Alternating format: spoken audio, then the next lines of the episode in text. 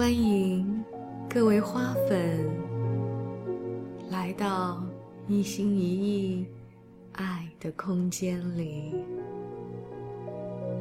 听我为你读书，读这本由美国正念解压疗愈之父卡巴金教授所撰写的《不分心》。初学者的正念书。现在，我们开始今天的篇章。该书的后记部分。当我们学习如何专注，如何清晰的关照。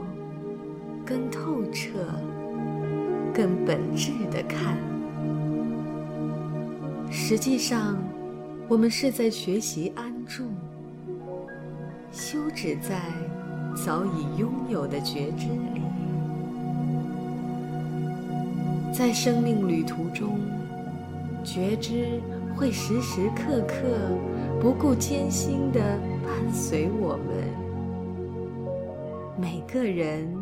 都能够了解、依赖这个觉知，依赖正念的力量，认真的生活，重视我们用以体验这珍贵时光的方式。这就是我从一开始便强调的，你也将透过持续的休息。发现这一点，这真的很重要。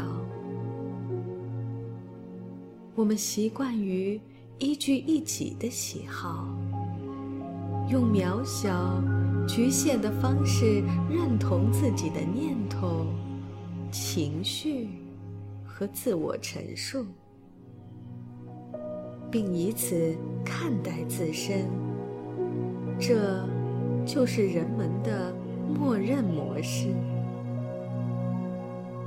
正念可以检验这些自我认同，检验他们的后果，检视被我们深信的观点，以及依此做出的自动反应。正念的力量从关照中产生。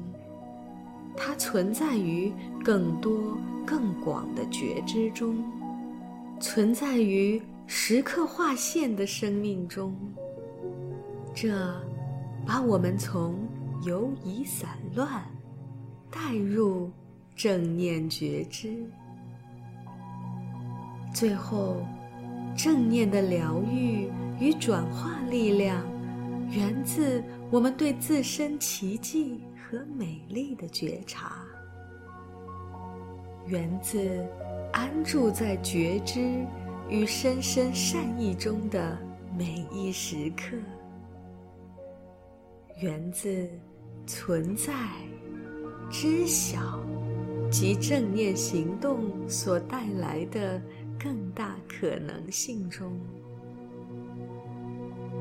所以，当你在生活中，持续培养正念时，愿你如那瓦霍族人所祝福的，走进美丽。还有，愿你了悟到，你已经在这么做了。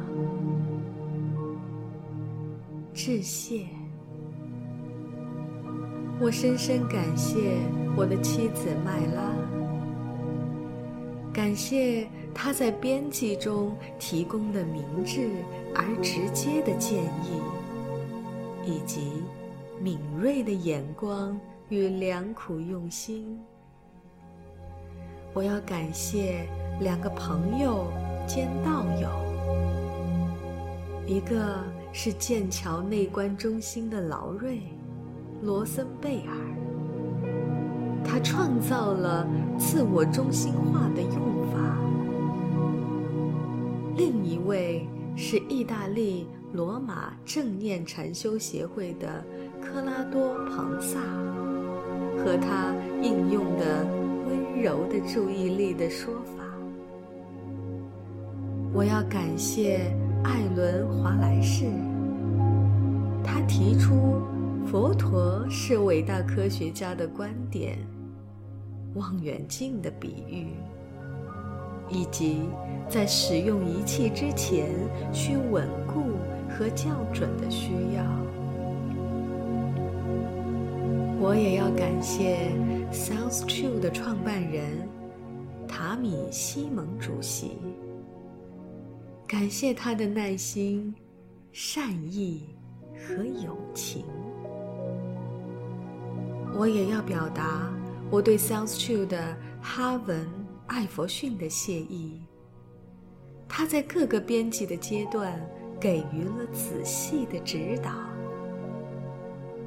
还要感谢劳雷尔·卡伦巴赫谨慎、细心的编辑审稿。这，就是本书的最后一个篇章。